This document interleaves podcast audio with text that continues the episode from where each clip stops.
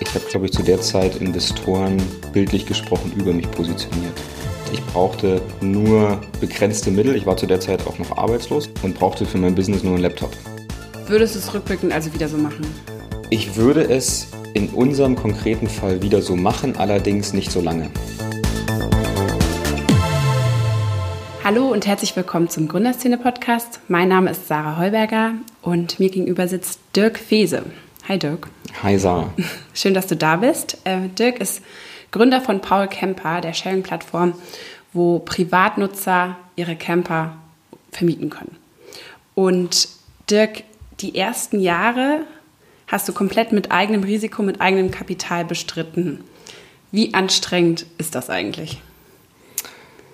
Ich glaube, ein Startup aufzubauen ist grundsätzlich nicht unanstrengend. Ähm, ob jetzt Bootstrapping oder mit ähm, fremdem Geld, das, das, hat alles dann unterschiedliche Herausforderungen, die es mit sich bringt. Ähm, in der Bootstrapping-Phase war es natürlich so, dass, dass wenig Geld da war, auf der anderen Seite aber weniger Formalitäten auch zu, zu berücksichtigen waren, weniger Kommunikationsschleifen und so weiter. Also es hat Vor- und Nachteile.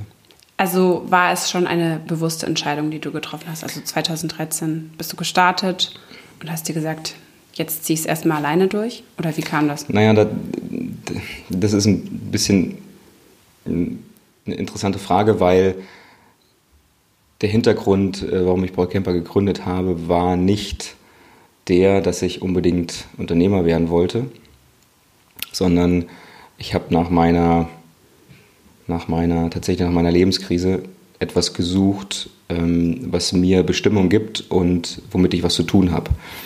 Das heißt, ähm, ich hatte dann nach verschiedenen Anstellungsmöglichkeiten gesucht, auch zum Beispiel als Kindergärtner, weil ich wollte nach der Wirtschaftsprüfungszeit ähm, den Tag so gestalten, dass ich abends denke oder, oder mit einem mit, mit einem ja, Gedanken zurück in, in, zurückgehe in den Abend, dass ich etwas Sinnvolles getan habe.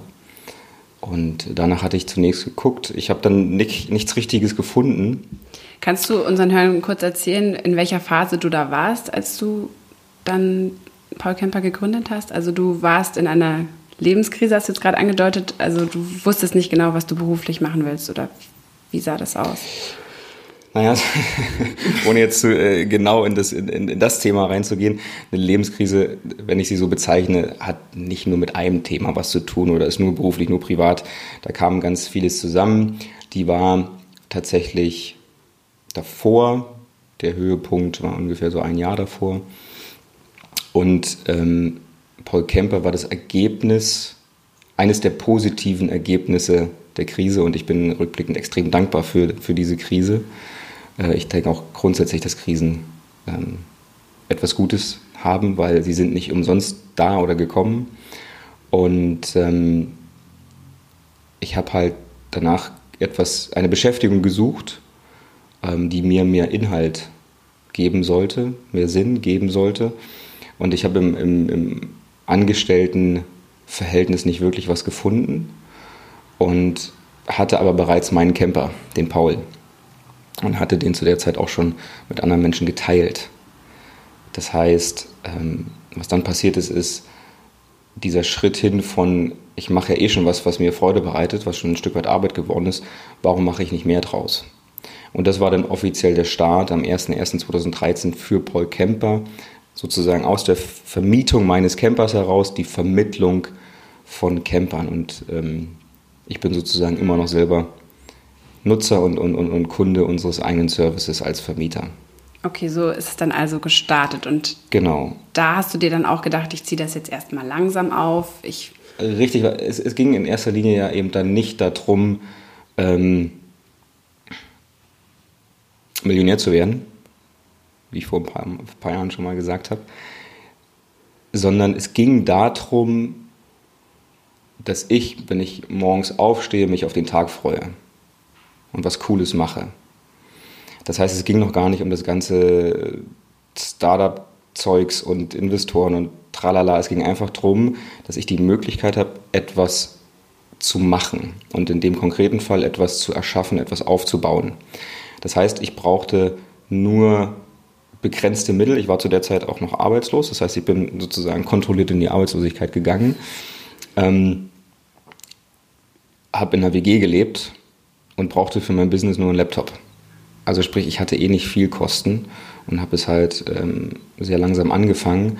Und warum ich, als ich zumindest dann irgendwann verstanden habe, in welcher Sphäre ich mich bewege und, und welche Chance es gibt ähm, und wie groß die Sinnhaftigkeit für mich äh, ist, die darin liegt, ähm, habe ich trotzdem erstmal mich gegen Investoren entschieden.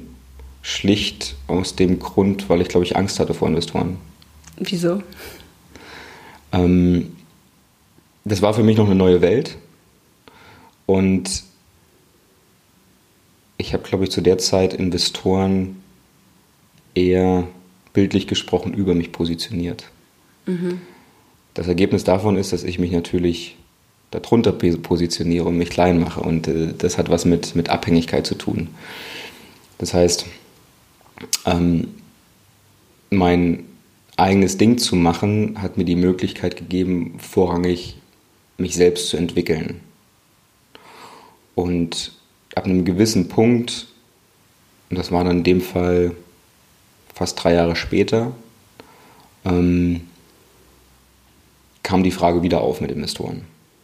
Und da hast du sie ja dann mit Ja beantwortet. Und da habe ich sie dann anders beantwortet, genau. Da können wir auch gleich dazu kommen. Aber ich habe mich jetzt nochmal gefragt, wie sieht das denn konkret aus? Du hattest jetzt angedeutet, du hattest erst, äh, warst du noch arbeitslos gemeldet, aber dann irgendwie schrittweise kommen ja auch Mitarbeiter dazu, Kosten.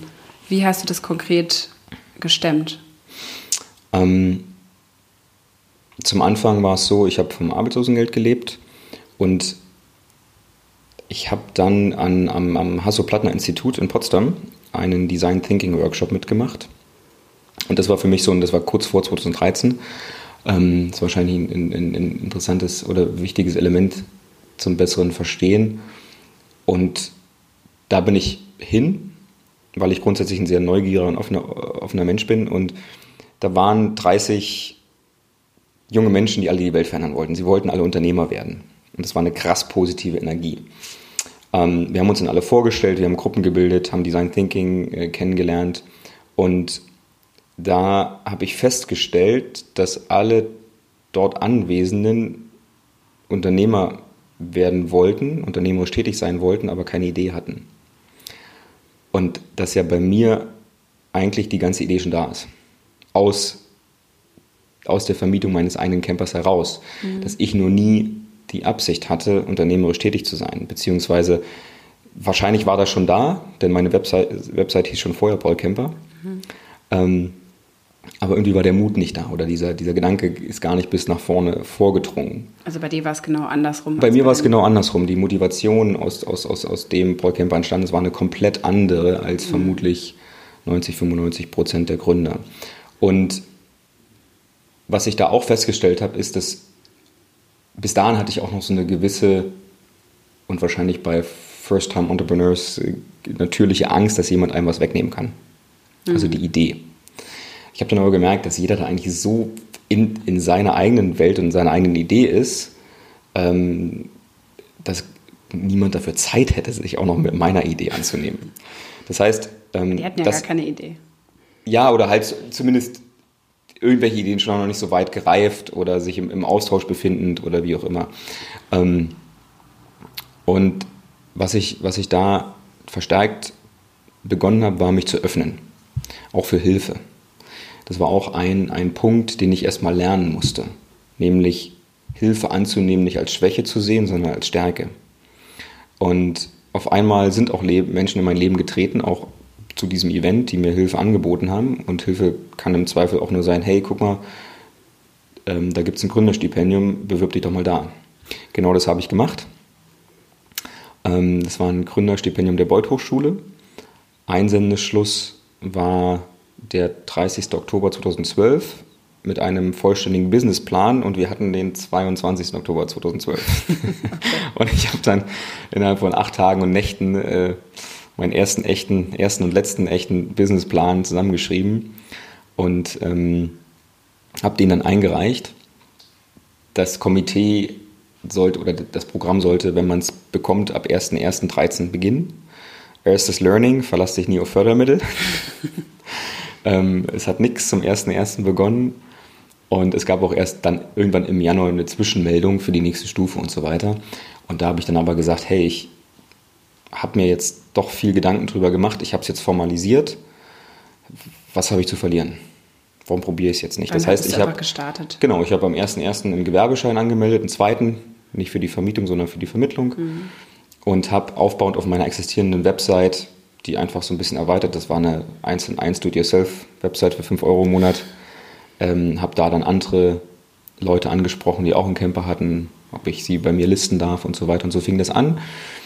Tatsächlich kam dann im, im März, Ende März ein Anruf ähm, von dem Projektleiter des Programms und der meinte, äh, Dirk, hast du jetzt eigentlich einen, einen, einen, ähm, einen Co-Founder? Es könnte, es könnte morgen losgehen. Achso, okay. Ähm, nee, der Grund des Co-Founders war der, die zweite Stufe war dann ein Pitch vor dem Invest, vor dem, vor dem Komitee. Und dafür habe ich dann eine Präsentation gemacht. Also eine Art klassisches Pitch-Deck. Mhm. Und ich wusste, dass Teamgründungen statistisch erfol erfolgreicher sind als Einzelgründungen. Und hast du dir einen Co-Founder gesucht? Ich hat, hatte tatsächlich im Januar 13 angefangen, Co-Founder zu suchen, habe gemerkt, boah, es ist ja schwieriger als eine Beziehung zu suchen. Und mit genauso einem großen Impact. Deswegen äh, habe ich das erstmal sein gelassen, habe mich aufs Machen konzentriert und das ist tatsächlich auch eine meiner Stärken. Ähm, und habe aber in der Präsentation im Teamslide ein Avatar reingemalt als Co-Founder. Okay. Und das, deswegen kam dann die Frage, ist denn jetzt ein Co-Founder da? Ähm, war zu der Zeit nicht und ich sollte mich aber bis zum nächsten Tag entscheiden, ob ich das Programm annehme und ob alleine oder zu zweit, weil das Programm hat nicht ähm, die Company finanziert, sondern die Gründer. Nur ein Gründer gibt es auch nur einmal Geld, zwei Gründer gibt es zweimal Geld. Mhm. Und ähm, dann habe ich es tatsächlich geschafft, über Nacht ähm, ein, eine, ein, meine Co-Founderin äh, Franziska an die Bord auch, zu holen. Die auch immer noch im Team ist. Genau. Es war also eine gute Wahl. Eine sehr gute Wahl. Und dann ähm, hat es bei ihr ab Mai begonnen und wir wurden dann 18 Monate lang durch das Stipendium finanziert. Das waren 2000 Euro pro Person. Insgesamt oder pro Monat? Pro Monat für 18 Monate, mhm. also nicht wenig.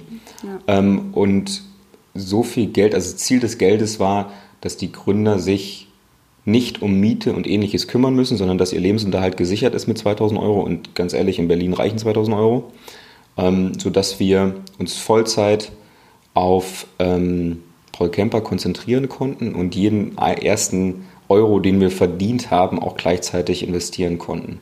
Also wir hatten, Paul Camper hat im ersten Jahr einen Umsatz von 15.000 Euro gemacht. Davon hätte man nicht zwei Leute bezahlen können. Aber wir konnten diese 15.000 Euro reinvestieren und haben dann die erste die zweite Version der Plattform bauen lassen und so weiter. Mhm. Wem würdest du denn empfehlen zu bootstrappen? Würdest du sagen, da, dass dafür braucht es ein bestimmtes Geschäftsmodell oder? Richtig, ich würde jetzt rückblickend sagen, und das, das war auch ein Grund, warum wir dann irgendwann Investoren aufgenommen haben, weil unser Geschäftsmodell einfach sehr kapitalintensiv ist. Ähm, das heißt, es kommt also erstmal auf die eigenen Befindlichkeiten drauf an. Hat man hat man Lust drauf oder nicht. Also Investoren sind jetzt nicht per se negativ, im Gegenteil. Sie können auch sehr produktiv und positiv sein und mit ihrer Erfahrung unterstützen. Ähm, was ist, was ist mein, eigentlich, was ist die Grundmotivation der Gründung? Warum mache ich das? Das ist die erste Frage. Und aus der Antwort dessen leitet sich schon ein Stück weit mehr ab, ob ich Investoren oder, oder äh, fremdes Geld reinnehme oder nicht. Dann, wie du richtig gesagt hast, hängt es sehr stark auf das äh, äh, vom Geschäftsmodell ab. Also wenn ich eine, im Netz eine Plattform bauen will und erstmal auch Tech-Leute brauche und so weiter, also erstmal investieren muss und ich selber das Geld nicht habe und eine Bank mir das nicht gibt, weil sie das Geschäftsmodell nicht versteht, ähm, ja, dann brauche ich Investoren. Wenn ich es irgendwie hinkriege ohne, jederzeit ja. Mhm. Würdest du es rückblickend also wieder so machen? Ich würde es in unserem konkreten Fall wieder so machen, allerdings nicht so lange. Okay. Und es ist nochmal ein weiterer Unterschied, ob ich ob ich zum ersten Mal gründe oder zum zweiten, dritten Mal. Weil man am Anfang so ein bisschen Scheu hat, wie du erzählt hattest? Naja, noch nicht mal vielleicht die Scheu, sondern eher auch, du bist einfach effizienter auch im Start. Du kannst schneller Dinge validieren und so weiter. Ich meine, grundsätzlich muss man sich einfach nur dessen bewusst sein, je früher ich fundraise, desto mehr Anteile gebe ich im Unternehmen ab. Mhm. Und wir hatten das, den Vorteil dadurch, dass wir spät gefundraised haben, hatten wir ein Running Business, wir hatten eine Basis, hatten Zahlen schon und konnten dann eine gute Summe äh, einsammeln für nicht ganz so viel, oder andersrum, für das Typische, was man weggibt, aber für mehr Geld. Dann habt ihr 2016 habt ihr 1,2 Millionen von der Investitionsbank des Landes Brandenburg bekommen. Das war dann Seed-Runde, richtig? Mm, jein, wir haben 1,1 Millionen aufgenommen. Ähm, und es war ähm, über die BFB, BFB BK GmbH, mhm. die ein Fonds sozusagen, der aber verwaltet wurde über die Investitionsbank Land Brandenburg. Genau, das war unser erstes Investment.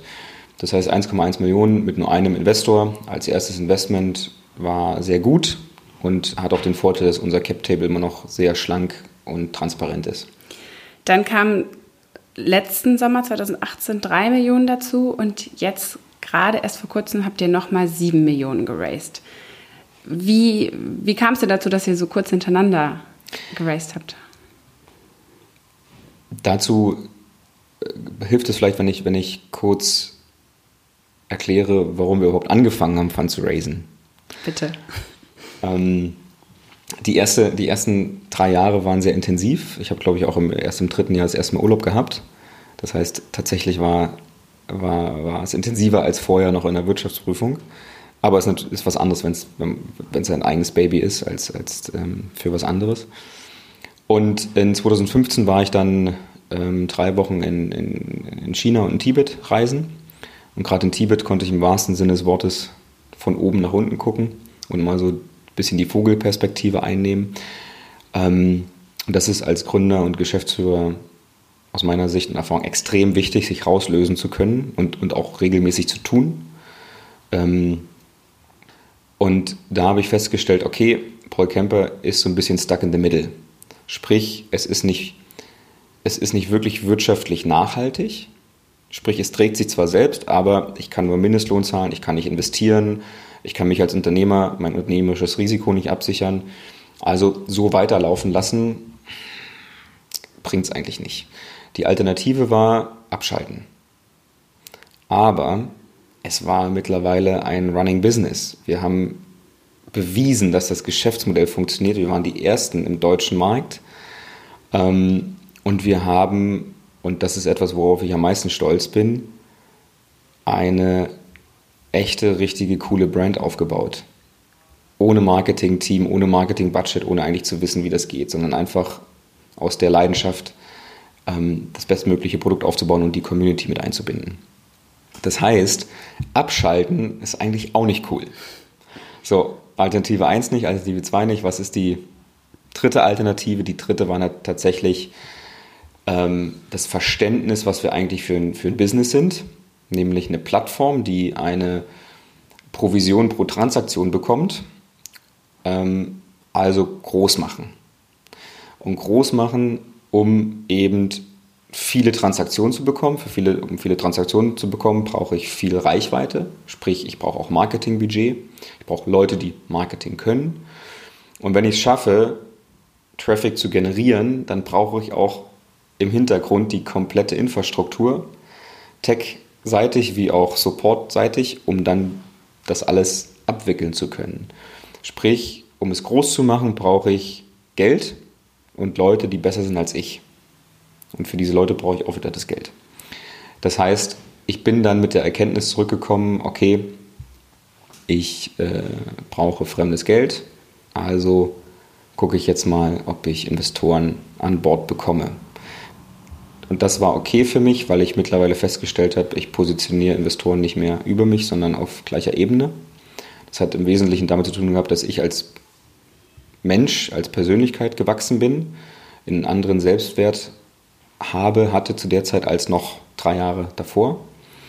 Ähm, und wir uns aktiv damit für, ein, für eine Wachstumsstrategie entschieden haben. Und wenn man sich einmal für eine Wachstumsstrategie entschieden hat, dann braucht man sozusagen kontinuierlich weiter frisches Geld, um in Wachstum zu investieren, bis man eine gewisse Größe erreicht hat, wo man sagt, okay, jetzt, jetzt, jetzt werden wir auch einen Teil ähm, der Strategie so drehen, dass wir jetzt ähm, operativ ähm, gewinnbringend also arbeiten. Also deshalb die zwei Runden so kurz hintereinander. Genau, weil wenn du speziell Marktplätze anguckst, es gibt nur ein Airbnb, es gibt nur ein Uber, es gibt nur ein, ein Amazon. Ähm, meistens einfach ausgedrückt agieren Marktplätze immer an Märkten, wo es heißt, the winner takes it all. Das heißt, es geht darum, so schnell wie möglich der größte Player zu werden. Und das braucht Kapital. Jetzt hattest du gerade schon kurz die Konkurrenz angesprochen. Wo würdest du dich denn oder wo würdest du da Paul Kemper positionieren? Also es gibt ja zum Beispiel in Deutschland Share Camper, Campanda, in den USA gibt es Outdoorsy. Da hattest du, glaube ich, auch mal im Gründerszenen-Interview vor zwei Jahren gesagt, dass du die so als deine größte Konkurrenz siehst. Ähm, würdest du das immer noch so einordnen? Ähm, das, ist gut, das, ist eine gute Frage. Das bewegt sich natürlich alles. Mhm. Ähm, wir sind mittlerweile die größte und am schnellsten wachsendste Camper-Sharing-Plattform in ganz Europa. Das heißt, wir haben mit dem geringsten Kapital unsere Konkurrenz abgehangen und das liegt aus meiner Sicht sehr stark auch am Team. Das heißt, für mich ist die finanzielle Unterstützung sehr wichtig, aber das Team ist wichtiger. Und das war ein Fokus von mir und Paul Kemper von Anfang an. Grundsätzlich ist, äh, sind Mitbewerber extrem wichtig, weil sie die Awareness, die Bekanntheit für das Thema erstmal generell fördern. Ja, als Campanda zum Beispiel vor zwei Jahren TV-Werbung gemacht hat, hat das der ganzen Branche geholfen. Von daher finde ich das ähm, ähm, sehr wichtig. Also kein Winner-Takes-it-all-Markt. Ja, da, grundsätzlich schon. Allerdings, wenn etwas erst bei Null anfängt, dann rennen erstmal viele oder mehrere gleichzeitig los und dann ist es erstmal gut, weil es muss überhaupt erstmal was aufgebaut werden. Wir sind zum Beispiel auch in, in, in Österreich aktiv. Da gibt es keine Konkurrenz, aber es ist auch in der Gesellschaft noch gar nicht so bekannt. Es ist natürlich für uns ähm, viel schwieriger, alleine überhaupt erstmal das Thema publik zu machen, als wenn daran fünf Akteure arbeiten. Mhm. Dass, wenn sich, wenn sich die Industrie voranentwickelt, nachher dann ähm, einige Unternehmen dann halt zurückstecken, übernommen werden, aufhören, andere sich profilieren. Das ist dann das, der, der normale Zyklus. Ich meine, wir haben das genauso gesehen wie bei Airbnb und Wimdu und ein Flats in Deutschland. Ja. Jetzt hast du meine Frage gerade ein bisschen übergangen zu Outdoorsy. Äh, wie stehst du dazu? Würdest du immer noch sagen, dass es die größte Herausforderung ist?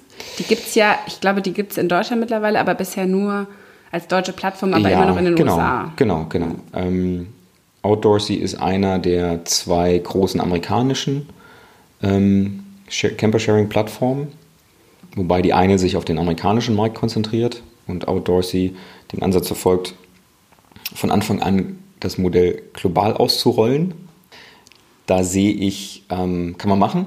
Und ob es richtig oder falsch ist, wird man erst im Nachgang sehen. Ähm, ich selber sehe es als eher kritisch an. Ich bin ein Freund von, von Fokussierung. Ähm, auch andere ähm, Wettbewerber, die in unserem Feld, die sich auf zwei Kontinente konzentriert haben, im kleinen Team, haben gezeigt, Schwierig. dass es nicht funktioniert. Mhm. Ähm, so, das heißt, es muss erstmal bewiesen werden. Ich bin grundsätzlich niemand, der, was Konkurrenz betrifft, naiv ist, aber auch niemand, der sich davon beängstigen lässt. Ich weiß noch ganz genau, ähm, wie vor, ich weiß gar nicht, drei, vier Jahren einer unserer Konkurrenten ähm, zu uns kam und meinte, hey, cool, was ihr bis jetzt erreicht habt, ähm, aber jetzt sind wir da, wir haben Finanzierung, wir haben eine automatisierte Plattform, wir haben eine Versicherungslösung, Ciao. Ciao. Und äh, wie Paul Kemper hatte weder Finanzierung noch eine automatisierte Plattform, es war alles manuell und, ähm, und auch keine, keine Versicherungslösung, die wir jetzt haben, die tagesbasierte Zusatzversicherung. Und ich hätte echt,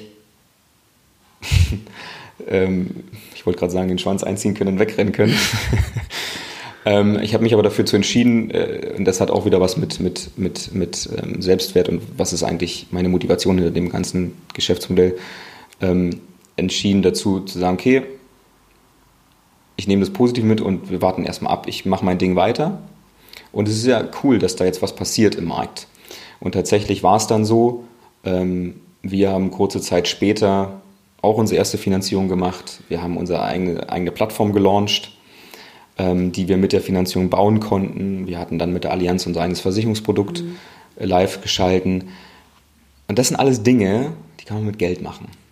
Aber eine extrem hohe Kundenbindung, Kundenzufriedenheit und eine Community aufzubauen, dafür braucht es mehr als nur Geld. Und das ist immer noch, um auch auf deine Frage im ersten Teil noch besser zu beantworten, das ist immer noch der, der größte Unterschied zwischen Paul Camper und einer anderen Plattform.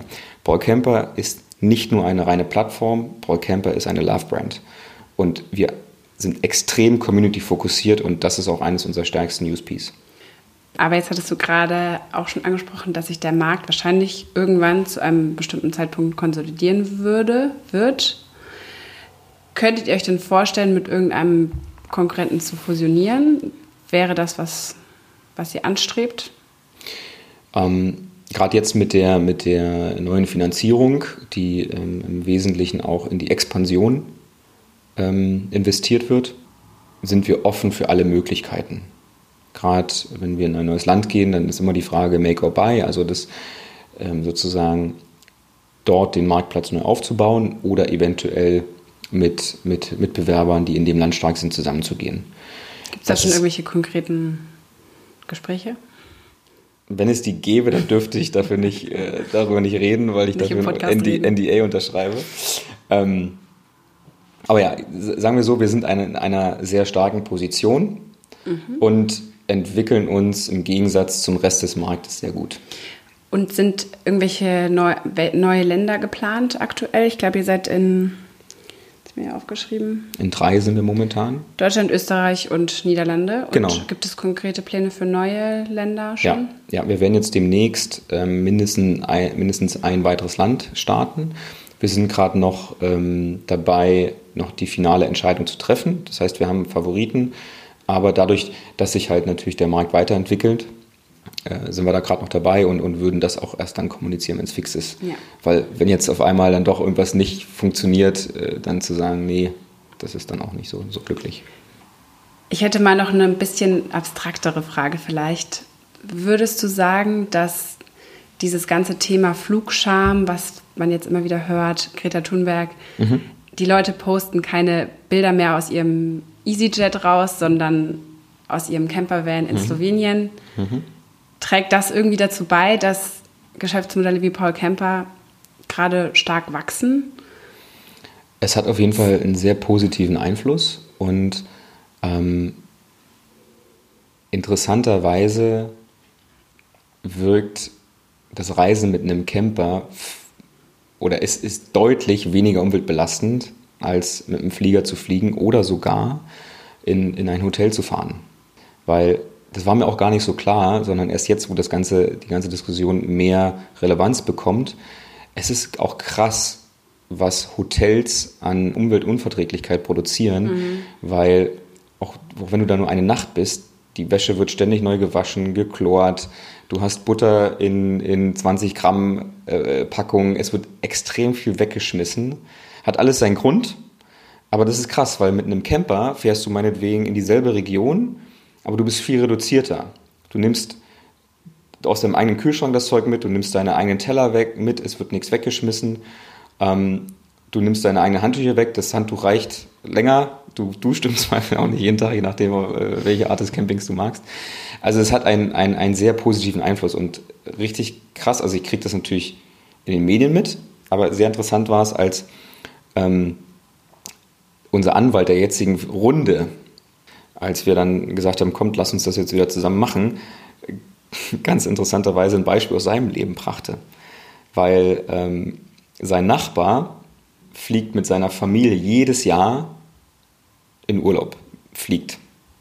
Und diesmal, diesen Sommer, sind sie mit einem Camper nach MacPom gefahren in die, in die Mecklenburgische Seenplatte. Und rate, wer es durchgesetzt hat. Die elfjährige Kinder Tochter. ja. Und das ist krass. Ja, das ist echt krass. stimmt. Und ganz ehrlich, nicht nur die Reiseform, für mich ist Campen, es ist auch sozial viel nachhaltiger. Es bringt Familien, Beziehungen in jeglicher Form viel mehr zusammen. Hm. Es ist für mich ökonomisch und ökologisch betrachtet die viel bessere Reiseform. Ja. Aber es ist ja schon nach wie vor ein sehr starkes Saisongeschäft, oder? Es ist doch wahrscheinlich im Sommer wollen alle damit Ja. losfahren und im Winter nicht so viele.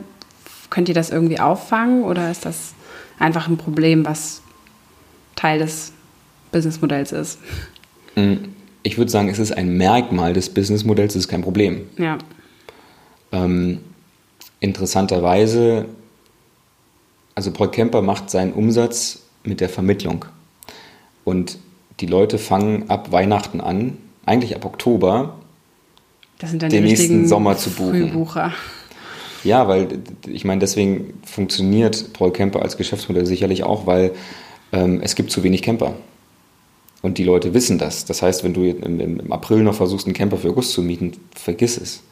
So, ähm, dann natürlich aber auch die Mentalität, Frühbucher und so weiter, was es bei Paul Camper nicht gibt. Aber ähm, das ist, wir, wir sehen im, jedes Jahr im, im Oktober ähm, dreht sich's. Da buchen dann mehr Leute für das Folgejahr als noch für das aktuelle Jahr. Und ab Januar fängt es sehr stark an, weil dann ähm, die Leute müssen ihren Jahresurlaub einreichen, gerade Familien, unsere Kernzielgruppe, ähm, wissen, wann Ferien sind, wann Kita-Schließzeiten sind und so weiter. Das heißt, sie wissen eigentlich, wann, wann, wann, wann sie Urlaub machen und buchen dann den Camper. So, und mit der Vermittlung, mit, mit, dem, mit der Buchung ähm, zahlt der Mieter eine Anzahlung in Höhe von 30 Prozent und darin ist unsere Provision inkludiert. Das heißt, umsatzseitig haben wir gar nicht so die krasse Saisonalität. Das betrifft eigentlich nur die Vermieter dann, weil da die Nachfrage dann Richtig, für deren Camper am höchsten ist. Ja. richtig. Und für euch nicht so Ähm, wobei der Vermieter ja auch nicht, er hat ja jetzt keine Kosten Anfang des Jahres. Die Ja. Kosten entstehen ja in der Regel, wenn das Fahrzeug unterwegs ist oder mit dem Verschleiß danach. Ja. Und das ist ja auch ein Zugewinn, weil das Auto würde so oder so rumstehen. Das heißt, wo es für uns ein bisschen runtergeht, ist, ist der Herbst. Allerdings liegt der Herbst jedes Mal auch auf einem höheren Level als noch der Sommer des Vorjahres. Und womit sich das noch weiter kletten wird, ist eben durch ähm, die Internationalisierung. Also sprich, wenn wir zum Beispiel auch dann in Spanien, Italien sind, dann ähm, können, können ähm, zum Beispiel deutsche Mieter auch einen Camper in Spanien mieten. Gibt es Paul noch eigentlich? Ja, der ist auch gerade unterwegs. Fährt auch gerade In der- vermietet? ja, ja. Paul, Paul ist weiterhin vermietet. Deswegen meinte ich eingangs auch, ich bin immer noch selber Kunde von Paul Camper, was ich auch jedem Gründer empfehlen kann, das Produkt selber zu nutzen. Ähm, jetzt ist gerade ein junges Pärchen unterwegs aus Berlin und die sind drei Wochen an die ähm, ähm, französische Küste gefahren, im Süden von Frankreich und bringen ihn mir, Rückgabe sollte am Samstag sein, haben sie aber gestern per WhatsApp gemeldet und bringen ihn mir Freitagabend zurück. Und Sonntag fährt die nächste Familie los. Und fährst du nochmal los? Oder zu busy? Ich habe äh, tatsächlich im Herbst einen langen Urlaub und möchte mit dem Camper nach Albanien. Schön. Dann vielen Dank, dass du hier warst. Es war sehr spannend, hat Spaß gemacht und Danke dir. bis bald. Ciao.